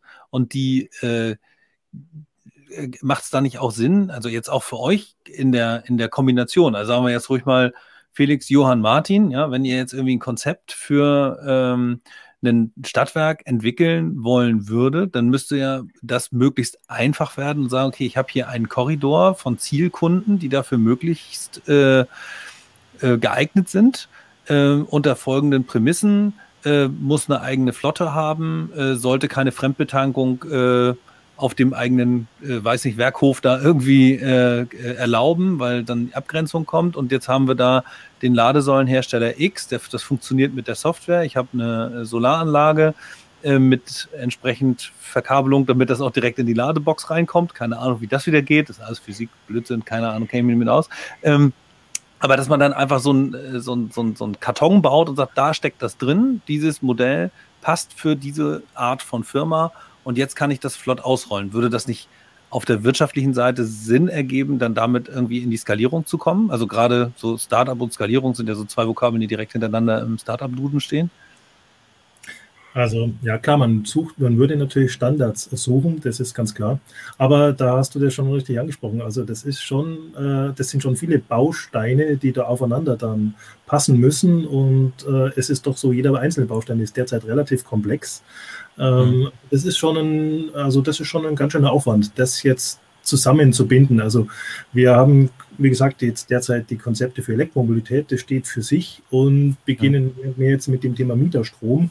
Ähm, das ist natürlich perspektivisch ein Thema, dass man das zusammenbindet, aber da muss ich ganz ehrlich sagen, das ist ein perspektivisches Thema. Also da würde ich mir jetzt das, äh, das also den Schuh sich anzuziehen, das jetzt auf einmal alles zusammenzupacken, hm. Äh, das, ist ein, das ist eine heftige Geschichte. da muss man Ordentlich wirklich viele Leute mitnehmen. Also das vermeintlich einfache Thema Laden, äh, das ist überhaupt nicht trivial. das stellen wir immer wieder fest und vom, von der PV gar nicht erst zu reden. Also mhm. Stück für Stück. Aber natürlich, also an sich sollte es natürlich in die Richtung gehen. Ja, also ganz klar. Das ja. sollte auch ganz klar das Ziel sein, eine, so, ein, so ein Standard äh, zu, zu haben und auch das zu machen. Ähm, ja. Weil nur so lässt sich das am Ende auch skalieren. Aber wir haben jetzt hier den, den glücklichen Fall, dass man gerade auf der ähm, B2B-Seite das, finde ich, schon ein Stück weit leichter auch integrieren kann und dann vielleicht übertragen kann erstmal muss man ja zeigen, es macht wirklich Sinn und äh, es ist sinnvoll und es ist machbar. Und dann äh, kann man das meiner Meinung nach so übertragen. Aber wie mhm. Martin schon gesagt hat, den Schuh möchte ich mir auch nicht anziehen, das alles auf einem äh, mit einem Schritt zusammen zu machen. Ich glaube, das äh, wäre ein Riesenprojekt. Ja. ja, also so der, der, Weg, den, den ich da momentan sehe, ist halt äh, zu sagen, okay, es gibt eine Solaranlage ähm, und diese Solaranlage ist auch dafür gedacht für den Eigenverbrauch. Und ähm, durch diese äh, sag ich mal, diesen Ansatz dieser Prognose, würde ich ja einfach nur meine Ladevorgänge so verschieben, wie es halt diese Prognose halt sagt. Und damit ähm, äh, kann ich im Prinzip schon Komplexität reduzieren, ne? weil ich muss keine, ich muss keine Solaranlage direkt anschließen. Also müsste theoretisch noch nicht mal eine vorhanden sein. Also ich könnte es auch nur simulieren in dem Sinne und könnte sagen, es ist jetzt toll, weil die Sonne bei mir gerade so scheint, ohne dass ich eine Solaranlage habe und trotzdem meine Ladevorgänge schon so organisieren. Und da sehe ich schon ein bisschen mehr diese Skalierbarkeit, weil es halt einfach weniger Technik ist. Ich muss natürlich voraussetzen, dass, dass äh, äh jemand die Solaranlage dann halt schon aufgebaut hat und auch irgendwie berechtigt ist, den Eigenverbrauch zu haben. Wenn das mhm. aber der Fall ist, dann äh, glaube ich, ist es äh, ähm, äh, denkbar. Ne? Und natürlich diesen Fall dann zu treffen, das ist wahrscheinlich dann die Herausforderung. Mhm. Da gibt es dann halt unterschiedliche Ansätze. Und deswegen ist es für manche Bereiche sicherlich einfacher derzeit noch als, als für andere. Also, ja. wo ich noch einen großen Punkt sehe, das hattet ihr gerade auch noch ein bisschen angesprochen, das Thema der Renditeerwartung. Ja? Wenn man dort äh, spielen kann, äh, dann ähm, also, äh, ermöglicht es tatsächlich äh, zum Teil ganz neue Gedankengänge. Bislang ist es ja so, Strom ist etwas sehr Wertiges. Äh, Strom darf nicht verworfen werden. Das ist ein Gedanke, den wir alle, der uns alle umtreibt, den, also der Energiewender, sage ich mal, quasi wie ein Mantra vor sich herträgt. Und dieses Mantra, äh, das ist ein Punkt, den man irgendwo dann mal überdenken muss, äh, wenn man mehr und mehr von dem PV-Strom hat. Ich würde mal sagen, es ist vor allem PV-Strom jetzt, dann kann man sich vielleicht von diesem Gedanken äh, verabschieden, dass man den immer, auch wirklich immer nutzen muss. Einfach ganz klar, ihn irgendwann mal einfach auch verwerfen. Jan, du hattest es gerade vorhin erwähnt, äh, die Leute wollen tatsächlich ihren eigenen Strom nutzen, aber wenn man jetzt einmal einen Apfelbaum, aber wenn man das mit Äpfeln vergleicht, äh, kein Mensch wird an seinem Apfelbaum jeden einzelnen Apfel, der runterfällt, essen, weil es werden einige faulig sein. Also dort wird auch verworfen. Ja, das ist ein völlig normaler Vorgang. Und äh, das wird man als Idee immer mehr spielen müssen. Äh, dass man einfach diesen Strom auch mal verwirft, dass man tatsächlich nicht alles von dem Strom, den man hat, vom eigenen Dach auch wirklich nutzt. Und wenn man das so macht, dann entstehen da ganz neue Möglichkeiten, wenn man nicht jeden, quasi auf jeden Zehntel Cent dann mehr schaut. Ja. Hast ja. du gesagt, Felix, wenn einzelne äh, Firmen, Unternehmen sagen, das ist uns gar nicht so wichtig, dann ist das eine Option, die auf den Tisch kommt. Ja. Ähm, mir kommen jetzt gerade noch so zwei Gedanken. Ich muss mal überlegen, welchen ich als erstes äh, verwende. Ähm, ich mache mal, äh, genau, ich gehe nochmal auf das ein, was, was Johann gesagt hat. Äh, wenn, es, äh, wenn es virtuell auch denkbar ist, ne? Also wenn ich einfach sagen kann, ich habe gar keine eigene Anlage hier, ich bin vielleicht auch Mieter irgendwo und mein Vermieter hat halt nichts auf dem Dach, ich habe überhaupt gar keine Chance. Ich möchte aber trotzdem irgendwie meinen Verbrauch, gerade was das Auto angeht, irgendwie virtuell so schalten, dass es zu dem, ähm, zu der erneuerbaren Energie passt, die in meiner Nähe ist. Also jetzt machen wir es fast noch mal weiter. Also nicht nur Solar, sondern auch Wind. Jetzt wohne ich in Nordfriesland. Da, da habe ich ganz, ganz viele Windparks und ihr habt gerade gelernt, Physik sagt irgendwie, der, der Strom fließt halt da, wo, ich, wo es am dichtesten dran ist. Also die Wahrscheinlichkeit, wenn ich zwischen fünf Windparks wohne, dass ich Windstrom kriege, ist sowieso schon relativ hoch. Äh, wenn ich dann Verbraucher so äh, bei mir steuere, dass ich, äh, dass ich dann verbrauche, wenn der Wind weht oder wenn die Sonne scheint, dann habe ich zumindest für mein ökologisches Gewissen, unabhängig davon, ob ich jetzt einen preislichen Vorteil habe oder nicht, könnte ich jetzt äh, zumindest behaupten, also ich verbrauche so, dass der, dass der Strommix äh, sozusagen oder dass die Re Renewables äh, maximal unterstützt werden und unser Netz, die Netzstabilität sozusagen gewährleistet bleibt, auch bei Peaks in dem Bereich. Ähm, ja. Kann man daraus ein denkbares Geschäftsmodell machen? Also noch ein also, Zertifikat und Aufkleber und so? Definitiv. Also äh, glaube ich, also habe ich auch genau den Gedankengang, bin ich auch schon mal so durchgespielt. Das ist halt immer die Frage, wer hat was davon? Ne? Also weil das Problem ist, äh, das sind wieder regulatorische Probleme. Ne? Wenn ich jetzt ähm, an Windparks zum Beispiel denke, wie kann es halt oder gesamtgesellschaftlich vielleicht auch denke, dann ist es natürlich doof, wenn ich die Windräder ausschalte. Aber es gibt halt noch keinen Mechanismus, dass man dafür irgendwie honoriert wird, wenn man jetzt lädt, wenn die Windräder ausgeschaltet werden, obwohl es total sinnvoll ist. Das heißt, man hätte momentan wirklich nur die Möglichkeit zu sagen, okay, ich äh, äh lade nach dem äh, Strommix zum Beispiel, könnte ich ja machen. Ne? Jetzt ist gerade ganz viel Windstrom da und äh, reduziere letztendlich dann auch meinen persönlichen CO2-Haushalt, den ich natürlich dadurch auch wieder bestimmen kann. Ein bisschen geht es in die Richtung flexible Stromtarife, die ja letztendlich auch ein bisschen auf Wind basieren, weil wenn viel Wind da ist, dann geht der Preis in den Keller. Ähm, und das heißt, man kann das natürlich auch ein bisschen argumentieren. Also das heißt meistens, wenn in der Regel zumindest, wenn viel erneuerbare Energien da sind, dann ist der Strompreis unten. Und äh, ja, so als Gedankenexperiment definitiv spannend. Ja, wir wissen ja, jetzt gibt es ja. Äh, da würde ich gleich mal einhaken. Ich glaube, das ja, ist ja, schon, ja. Ähm, also die, die Idee von dir, Matti, dass man einfach einen Anreiz setzt, der setzt sich automatisch, wenn ich mich an die Strompreise kopple. Und mein Verständnis, aber korrigiert mich, wenn ich da falsch bin, also die Strompreise sinken nicht deswegen ins Negative, weil irgendwelche Atomkraftwerke oder Kohlekraftwerke auf Volllast laufen, sondern weil es eine deutliche Übereinspeisung oder ein Angebot von erneuerbaren Energien gibt. Das sind ja diese Felix probiert ja zu prognostizieren, aber das sind ja diese Spitzen, die man dann hat, weil eben gerade die Sonne im Süden scheint und der Wind im Norden weht. man gar nicht mehr weiß, wohin mit dem ganzen erneuerbaren Strom und dann sinken die Preise ins Negative. Und das wäre ja gerade der Anreiz, den ich habe mit so einer Software, die, wie gesagt, ich mir privat auch vorstellen kann, dass man dann sagt, ja, dann hänge ich halt mein E-Auto oder meine Wärmepumpe gerade in dem Moment in, in Volllast dran. Wenn die Preise niedrig sind, dann profitieren alle. Mhm. Die wahrscheinlich sehr viel Strom aus erneuerbaren Energien, die ja da in dem Moment ein Überangebot haben und den Strompreis sehr mhm. beeinflussen. Und ich profitiere finanziell davon, weil ich den Strom entsprechend günstig bekomme. Und wenn ich das dann irgendwie den Strom sinnvoll verwenden kann, indem ich mein Auto auflade oder aber mein, mein Haus heize, dann ist es doch eigentlich die, die beste aller Welten. Also es ist ja, nicht so, dass es Kommunikation also, geht. Genau, also man, man, muss halt sagen, also der, den Ansatz, den wir jetzt auch äh, wirklich verfolgen, ist halt, hatte ich ja zu Anfang gesagt, einmal wirklich zu wissen, was ist mit dem Auto los, also wie voll ist der Akku, wie ist der Bedarf. Und ähm, dann halt optimal zu laden, sage ich mal so grundsätzlich. Ne? Das ist so das Ziel. Das heißt, das kann, wenn ich eine Solaranlage habe, Solaranlage sein. Das kann aber auch ein flexibler Stromtarif sein. Äh, Im Prinzip ist unser Asset oder woran wir arbeiten halt ein Algorithmus, der unterschiedliche Daten so verheiratet, dass halt die Ladevorgänge optimiert werden. Es geht sogar so weit, dass man die Lebensdauer der Akkus halt damit auch verlängern kann. Also um da mal ein ganz anderes Thema mit einzubringen. Ähm, das heißt, äh, äh, das ist sehr spannend. Also wir haben auch überlegt, noch ein bisschen weiter in den Privatkundenbereich zu gehen, weil da gibt es meines Wissens nach noch nicht so richtig gute Lösungen, ähm, die nicht auch sehr kompliziert sind.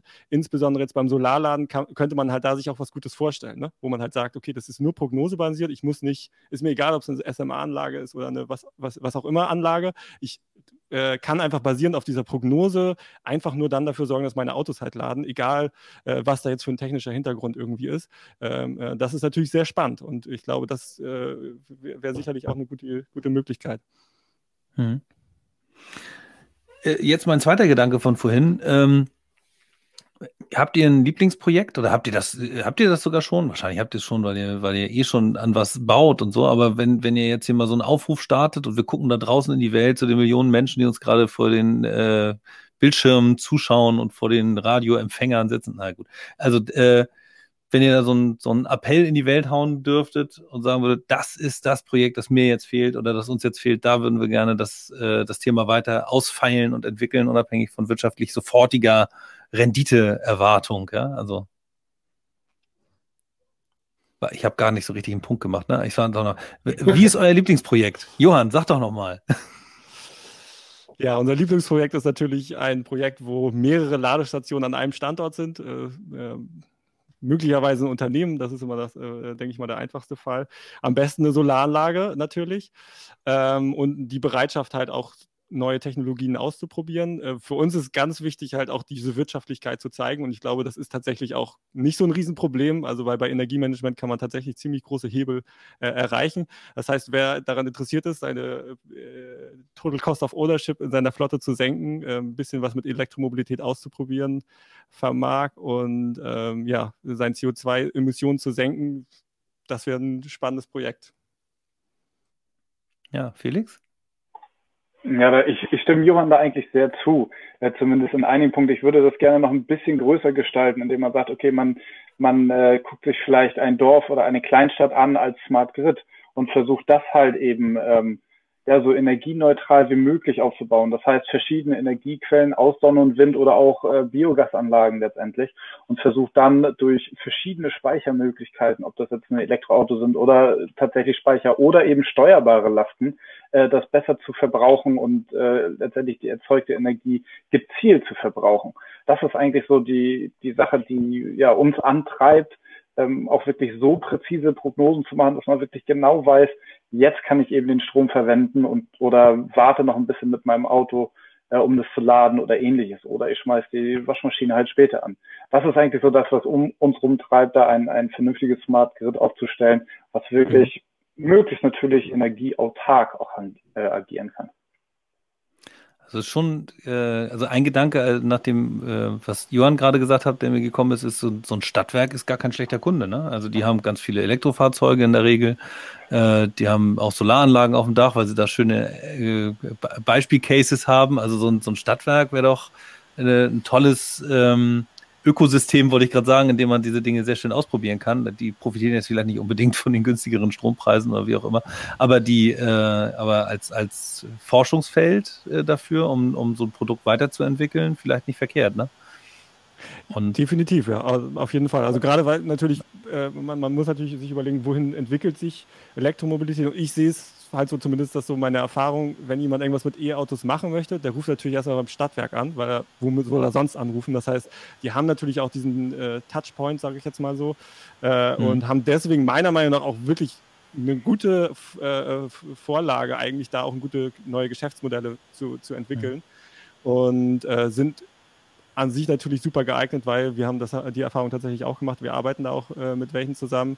Äh, Solaranlage ist halt meistens da und äh, E-Autos sind meistens auch da. Und ein Mehrwert, den wir halt auch noch äh, bieten, ist halt dieses Thema äh, Einsicht in die Flotte. Ne? Also wie voll ist eigentlich jedes Auto? Das ist halt sowas, mhm. was man momentan noch nicht so richtig hinbekommt äh, oder was es noch nicht so richtig gibt. Mhm. Und das heißt, irgendwie die Prozesse auch noch ein bisschen zu optimieren. Und sehe ich da auf jeden Fall genauso. Mhm. Und Felix braucht jetzt sowas. Es gibt ja irgendwie so ein, so, so Referenzsupermärkte in irgendeiner Region. Ich weiß gar nicht, ich kriege das nicht mehr zusammen, so, wo, wo man sagt, das ist sozusagen der, der Bereich Deutschlands, der am besten repräsentiert, wie der Deutsche so ist oder die Deutsche so ist. Ähm, aber du brauchst jetzt im Grunde genommen so ein Smart Grid Village. Ne? Also irgendwie müssen wir jetzt einen Bürgermeister akquirieren, der sagt, geil, das regeln wir jetzt mal. Und jetzt haben wir hier 1000 Einwohner, weiß ich nicht, 300 bis 400 Wohneinheiten und die machen wir mal richtig smart. Ja, natürlich. Also in dem Bereich wäre sowas natürlich ein Traum. Muss man auch ganz klar sagen, die nötige Infrastruktur, die muss für sowas vorhanden sein. Ansonsten ist es allgemein so, dass äh, im, im Bereich der Prognostik man braucht schon gerade als Start-up ähm, ja, Kunden, die hinter einem stehen, die wirklich einen großen Namen auch in dem Gebiet haben und sagen, okay, wir haben, wir haben euer Tool eingesetzt, es ist wirklich ein Mehrwert da gegenüber äh, vielleicht anderer Lösungen, die auf dem Markt bestehen und äh, wir gehen jetzt den nächsten Schritt und vertreiben das mit euch oder empfehlen das auch ganz klar weiter. Und ähm, ja, aber da sind wir schon auf einem ganz guten Weg mit einigen Pilotkunden zusammen, das auch zu erreichen, aber halt noch nicht auf dem Bereich hier des äh, smarten Ladens oder der, der ähm, ja, des Eigenverbrauches in dem Sinne. Ähm, deswegen, ja, wenn sich da jemand für bereit erklärt oder Interesse an solchen Themen hat, äh, dann können wir uns gerne mal zusammensetzen, ja. Ja, Martin, du musst jetzt bei den nächsten Kundengesprächen, musst du sagen, wir haben jetzt nicht nur ein Konzept anzubieten äh, für ein eigenes Ladeinfrastrukturprodukt, sondern wir können das auch noch ein bisschen größer denken. Ne? Genau so ist es. Ja. Und vielleicht sogar passiert laden. Genau. Also es, an sich ist ein Thema, was ja viele Leute wirklich umtreibt. Ähm, gut, der Michael hat es gerade vorhin erwähnt. Eine Prämisse ist natürlich, dass wir vornehmlich äh, die Kunden auf das Nachtladen hinschieben. Also geht es dann tendenziell eher um den Wind. Ähm, mhm. Das ist natürlich nichts, was ganz lokal passiert. Da bräuchte es tatsächlich Tools, die dann den nächsten nahegelegenen Windpark in irgendeiner Weise miteinander verbindet mit dem, was man hier vor Ort hat. Ja. Also vielleicht Regionalstrom. Ja, vielleicht nicht mhm. ganz lokal, aber vielleicht sowas wie Regionalstrom. Das wäre auch ein ganz schönes Thema. Ja. Ähm, ja, sind die Stadtwerke, die das dann ja typischerweise vermitteln würden, äh, auch noch ein bisschen hm. ja, weg, sage ich mal. Und Jan muss die Frage jetzt noch klären, wie wir das ganze Regulatorische langsam mal irgendwie auf, auf so eine, ich will jetzt nicht die alte äh, Steuerreform auf dem Bierdeckel-Diskussion äh, neu entfachen, aber im Grunde genommen habe ich manchmal das Gefühl, diese, die, die Regulatorik ist ähm, manchmal ein bisschen wild und ein ja. bisschen sehr über. Ähm, Wobei, also die, die Anwendungsbereiche jetzt, ich meine, es geht jetzt um Optimierung des Eigenverbrauchs, ja, und da ist dann mhm. die Frage, wie man rechtlich mit Eigenverbrauch umgeht, das ist, glaube ich, möchte nicht sagen, alles ausdiskutiert und äh, ihr wisst ja auch, im Energierecht ändert sich fast mehr als im Steuerrecht. Aber das ist, das ist an, an sich handelbar. Also die EG-Umlage ist natürlich immer schwierig, wobei da auch perspektivisch aus Anwaltssicht muss ich sagen, leider, äh, ja. aus, aus Energieverbrauchersicht äh, natürlich Gott sei Dank, die soll, wird nicht mehr lange existieren. Das ist auch meine feste Meinung. Ja, also die Politik sagt so 2025 ist das Enddatum der EEG-Umlage man wird da irgendwie aussteigen, das wird eine Steuerfinanzierung möglicherweise geben, wie auch immer. Im Augenblick ist es ja schon so, dass die EEG-Umlage durch das BEHG, also durch die CO2-Abgabe, Steuer, wie man sie auch mal nennen will, mhm. äh, CO2-Bepreisung, neutral gesprochen, äh, subventioniert wird. Die Subvention soll zunehmen und äh, allein wenn man sich so die, die, die Volumina anschaut, wenn weiterhin relativ viele ihre Benzin-, Dieselautos fahren und die Industrie auch noch weiterhin fossile Brennstoffe verbraucht, dann wird da enormes Geld zusammenkommen bis 2025 und dann stellt sich schon die Frage, ob nicht allein dadurch die, die ewige Lage signifikant verringert oder vielleicht sogar ganz entfallen kann. Ja. Ähm, und das ist, glaube ich, auch, also in, in, ein paar Jahren wird die regulatorische Komplexität allein wegen des Entfalls der EG-Umlage deutlich geringer werden. Also äh, ich bringe mal ganz gerne ein Beispiel. Ich weiß nicht, wer sich so im Immobility-Bereich ein bisschen auskennt. Der hat mitbekommen, es gab in den letzten Tagen die Weltpremiere vom äh, Ionic 5. Mhm. Ja, der hat ein Solardach und der hat eine Steckdose. Die ist zwar nicht besonders leistungsfähig, aber mit dieser Steckdose kann man wohl auch, so mein Verständnis, andere Autos laden. So, und jetzt, jetzt fängt es für uns Juristen an. Wir haben nochmal ähm, mit dem Kollegen Michael Hill einen Beitrag zu geschrieben. Dann ist es kein geschlossenes Verbrauchsgerät mehr. Damit ist es eine Erzeugungsanlage im Sinne des EG. Interessanterweise nicht nur für die Solardinger, die da oben auf dem Dach minimal Strom erzeugen, sondern auch für die Rekuperation. Ja, ist auch eine Energieerzeugungsanlage. Und die hat auch beim e-tron 150 kW Leistung, ist also weit über jeder De Minimis-Schwelle. Ja, da brauchen wir also nicht mit unseren 10 kW ankommen, auch nicht mit den 30. Ähm, und dann müsste man theoretisch diesen erzeugten Strom messtechnisch erfassen, weil wenn ich den jetzt, was praktisch kaum denkbar ist, aber theoretisch gibt es halt einen Anwendungsfall. Ja, ich fahre früh morgens äh, von meinem Bergchalet los, rekuperiere nur und lade unten das Auto meines Freundes auf. Da würde man nach deutschem Recht äh, Energieversorger werden und müsste diesen Strom, den man den dritten Freund geliefert hat, über sein Auto mit äh, EG-Umlage belegen. So, jetzt ist die EG-Umlage aber beim zuständigen Übertragungsnetzbetreiber bei Drittbelieferungen anzugeben. Und was mache ich jetzt, wenn ich mit meinem Auto von München nach Hamburg fahre und zwischendrin irgendwo bei Göttingen auch noch netterweise jemand ein bisschen Strom gebe? Ja? Dann, dann mal viel Spaß. Da habe ich dann irgendwie zwei, drei Übertragungsnetzbetreiber, durch deren Netzgebiet ich gefahren bin. Keiner weiß, wie man das irgendwie. Also, lange Rede, kurzer Sinn, das ist regulatorisch noch gar nicht erfasst. Ja? Hm. Diese, diese Frage von mobilen Speichern, also die ganze Thematik Vehicle to Grid, da wird es noch viel, viel Änderungen geben müssen, viele Anpassungen geben müssen. Und da ist jetzt die Frage, wer kommt zuerst? Im Augenblick kommen jetzt die Hersteller zuerst und machen das jetzt einfach. Hm. Ich habe auch mal bei Sion gefragt, also Sion Motors kennt bestimmt auch jeder. Äh, Sono Motors, sorry, mit dem Sion. Mhm. Äh, die waren sich durchaus bewusst, dass das problematisch ist, aber sie machen halt erstmal. Ja. Gut, bis die jetzt auf den Markt kommen, das kann noch dauern, wenn überhaupt. Aber bei Hyundai ist das jetzt schon eine andere Nummer und der kommt. Ja, der wird auch kommen auf mhm. diese Lademöglichkeit. Ähm, also von daher, die, die, der regulatorische Rahmen wird sich möglicherweise vereinfachen, aber möglicherweise auch wieder verkomplizieren, wenn man dann solche Sachen mit in Betracht zieht. Tja, ich meine, wir leben davon, deswegen kann ich sagen, es ist ein lachendes im Auge. Äh, ich ahne aber ganz offen, dass es in Deutschland eine einfache, pragmatische Lösung geben kann für die Zukunft, die es relativ einfach macht, mit solchen Sachen umzugehen ist denkbar, aber nicht wahrscheinlich. Das wäre immer meine mhm. thematische Ausdrucksweise. Ja, so ja, die finde, Flugtechnik in letzter Zeit ist nicht besonders. Ja, äh, ich finde, äh, finde das halt auch interessant, das Vehicle to Grid-Thema ist natürlich nochmal so in die zweite Dimension zu gehen, äh, sozusagen. Also das heißt, wir betrachten tatsächlich auch derzeit nur das Aufnehmen der Energie. Da kannst du ja auch schon eine Menge schieben und Gutes machen und Solarstrom und so weiter. Aber in die andere Richtung gibt es ja nochmal wirklich große perspektivische Möglichkeiten. Also es gab jetzt gerade kürzlich eine Studie, ich weiß nicht, ob, ob, ob ihr die gesehen hattet, aber äh, von E.ON, wo die davon ausgehen, dass man, glaube ich, 12.000 Euro äh, pro Jahr pro Auto im Netz sparen kann an Kosten. Und ich glaube, für einen Flottenbetreiber so ungefähr 1200 Euro pro Fahrzeug und Jahr. Also das sind mhm. wirklich nicht so kleine Kleckerbeträge, also mit der Fähigkeit Vehicle to Grid.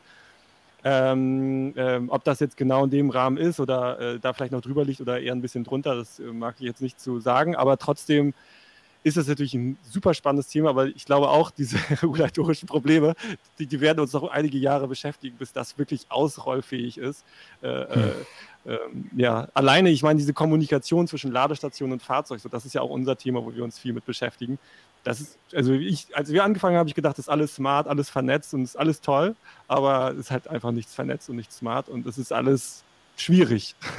Und mhm. äh, das heißt, da muss noch ein bisschen was passieren, aber ich glaube, das wird halt durch diesen disruptiven Charakter auch dann doch sehr, sehr viel Druck geben, dass ich da viel tun muss, äh, gerade weil die Energiewirtschaft ja auch noch sehr ähm, ja, von damals geprägt ist, dass sich da hoffentlich auch eine Menge ändern wird, sagen wir, bis 2030.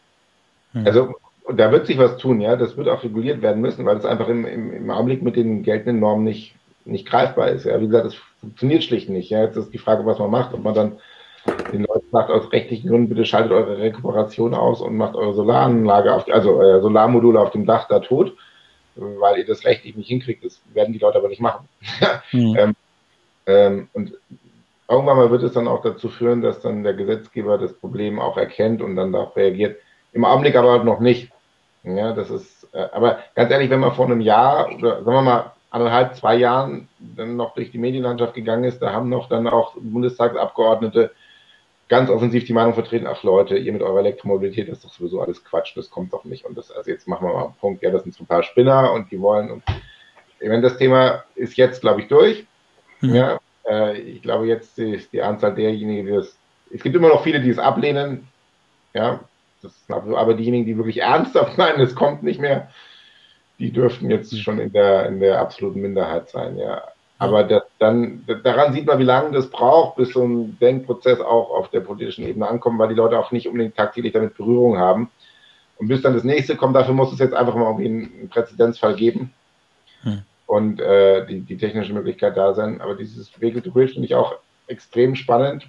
Ja, ich kann auch, also wir haben jetzt doch relativ viele Batteriekapazität in Autos jetzt schon aus meiner Sicht. Ja, wie viele E-Autos haben wir? Reine E-Autos 300.000 oder sowas? Was habe ich gelesen? 250.000, 300.000, irgendwas um den Dreh.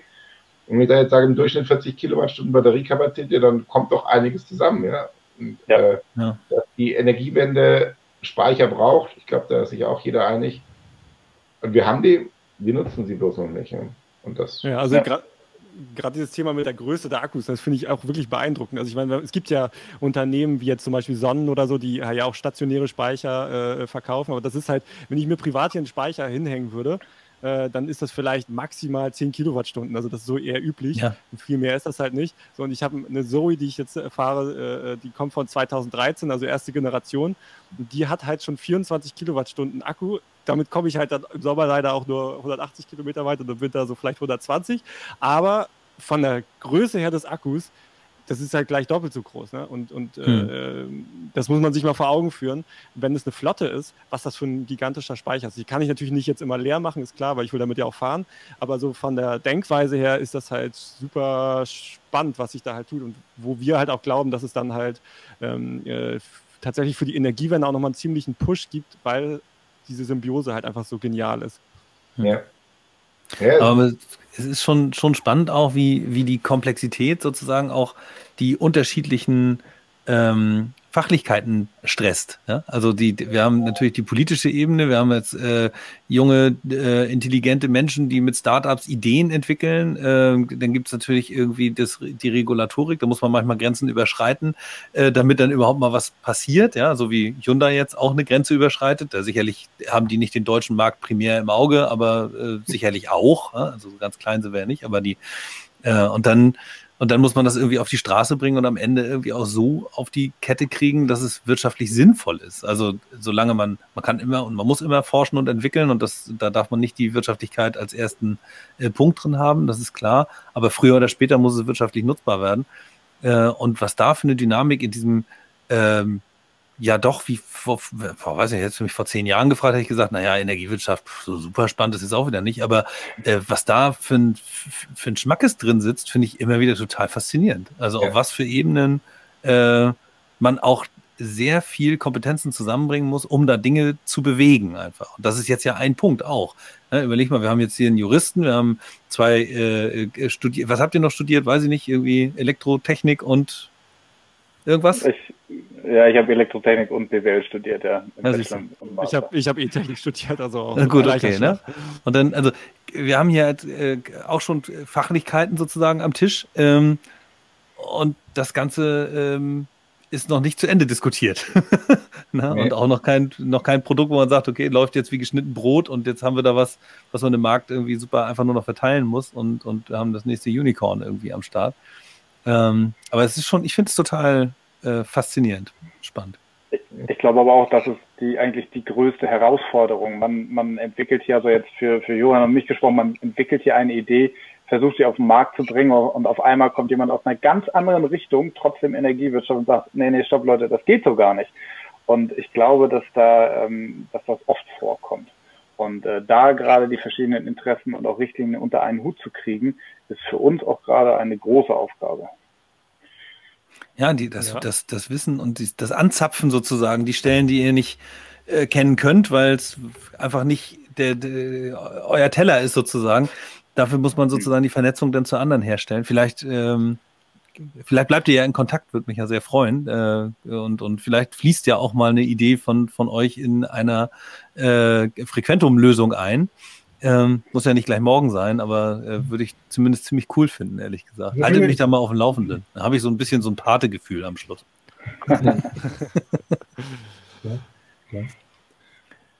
Ja, also ich finde es auf ja. Fall, äh, ja, ist ein super spannendes Feld. Also ich meine, man muss halt dazu zu sagen, also wo wir vorhin nochmal einmal kurz das Thema hatten mit, äh, dass die Politik halt noch nicht so weit ist. Man muss sagen, es ist kompliziert, das stimmt. Man muss ein bisschen technischen Hintergrund haben, man muss auch die Muße haben, sich da reinzuknien.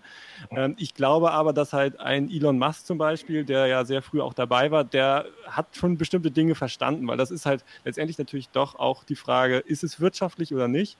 Und meiner Meinung nach ist es klar wirtschaftlich und es hat halt so viele Vorteile, dass es sich auch durchsetzen wird. Der einzige Punkt mhm. ist halt, wie lange dauert es halt. Das unterschätzt man da doch, weil man denkt, ah, es gibt überall Ecken und Enden, äh, Ecken und Kanten.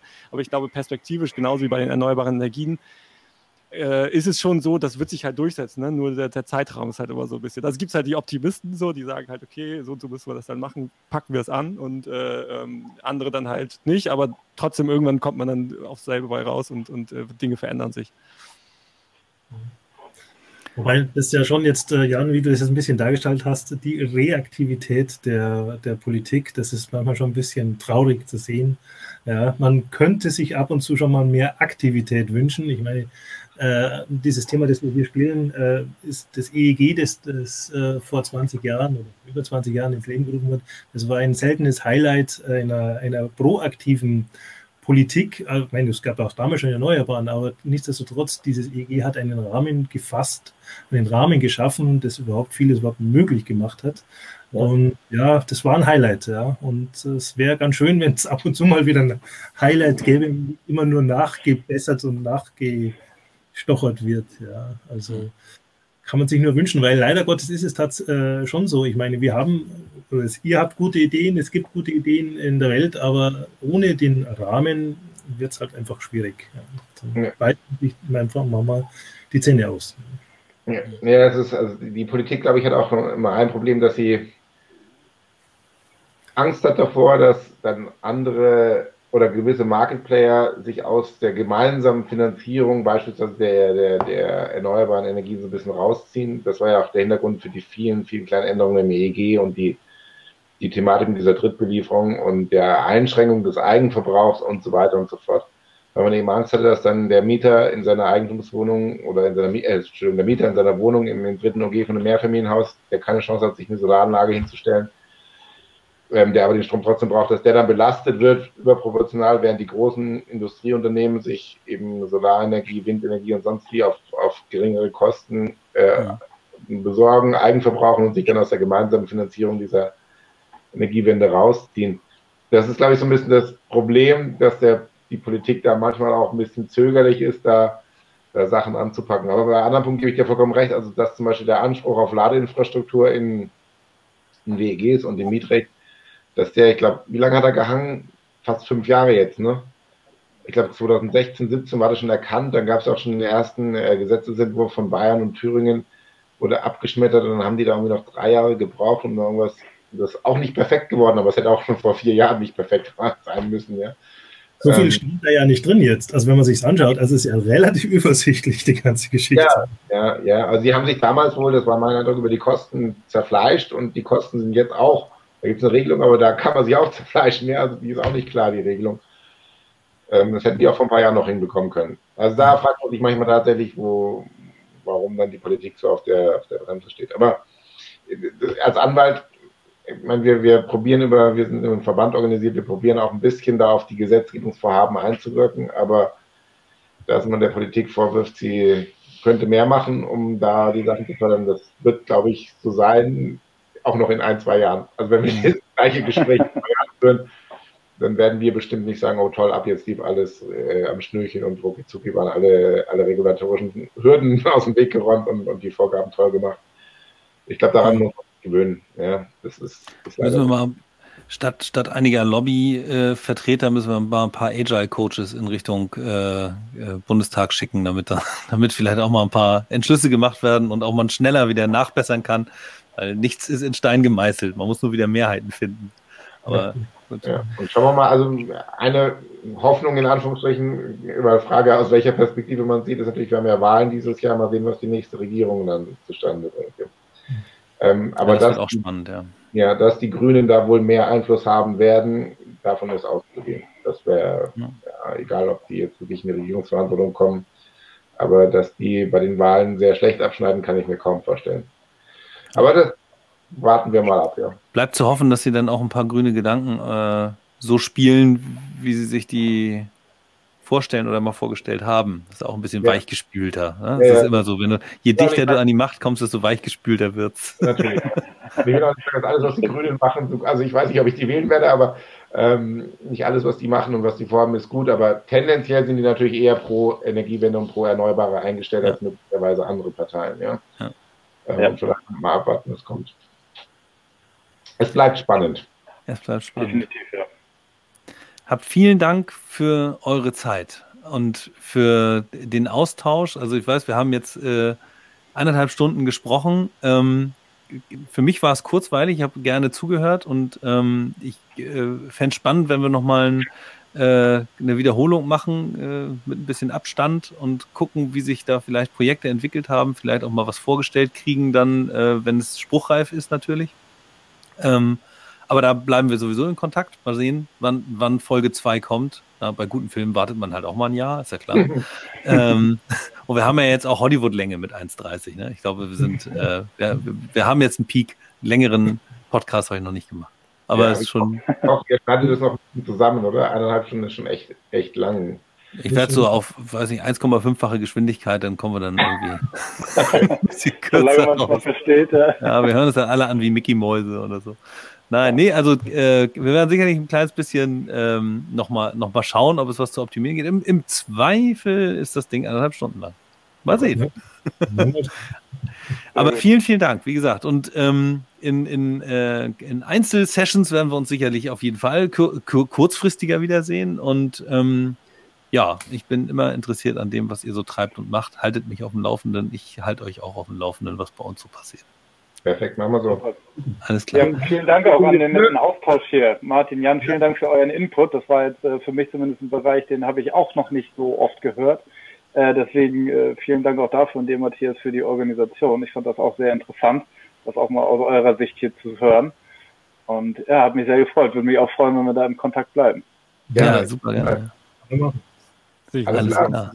Also, liebe Grüße an den Michael. Also auch Michael, dir noch vielen Dank, dass du vorhin dabei warst. Äh, Felix, Martin, Johann, Jan, ihr seid entlassen. ihr dürft jetzt Feierabend machen. Vielen Dank für eure Zeit und bis zum nächsten Mal. Bis dann. Ciao, ciao. Tschüss.